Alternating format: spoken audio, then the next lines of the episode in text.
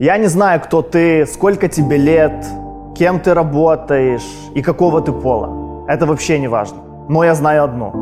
У тебя есть мечта. У каждого из нас глубоко внутри есть мечта. Ты просто прячешь эту мечту от мира. Ты слушаешь людей, которые говорят тебе, будь реалистом, это невозможно, у тебя это не получится, и ты закрываешься.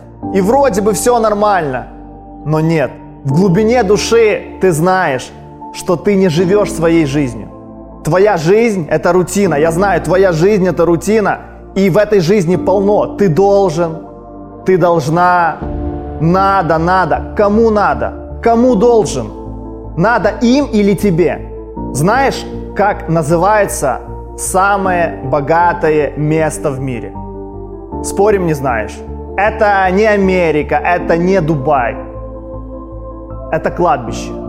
Потому что на кладбище похоронены мечты всех людей мира. Потому что на кладбище похоронены проекты, о которых ты никогда не узнаешь.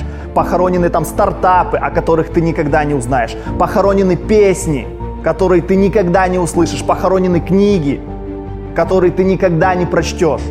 На кладбище полно людей, которые не смогли реализовать себя, потому что они боялись рискнуть, потому что им было страшно.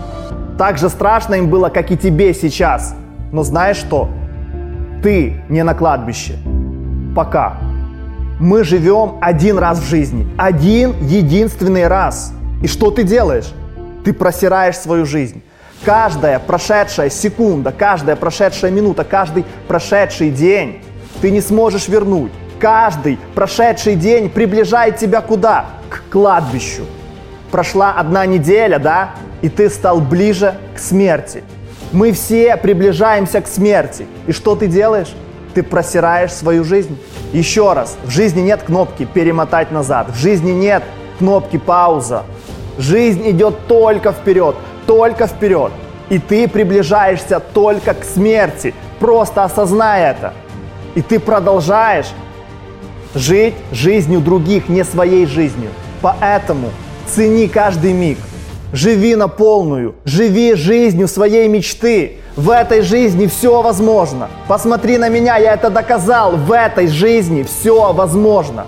У американской писательницы Хелен Келлер, которая родилась слепой и глухой, Представляете? Однажды спросили, что может быть хуже, чем родиться слепой и глухой? И знаете, что она ответила? Она ответила, было бы намного хуже родиться со способностью видеть, не имея собственного видения. Было бы намного хуже родиться со способностью слышать и не слышать себя. Так что слушайте себя. Начинайте вспоминать свои мечты и действовать, чтобы в старости не вспоминать оправдания и не сожалеть об этом. Так что вспоминай, я к тебе обращаюсь, вспоминай, кем ты хотел стать. Живи жизнью своей мечты, потому что люди на самом деле умирают не в старости. Люди умирают в 25 лет. Так что следуй за мечтой. Не иди по протоптанному пути за толпой, где куча следов. Иди туда, где пути нет, чтобы оставить свой след в истории. Еще раз, у тебя одна жизнь не просри ее.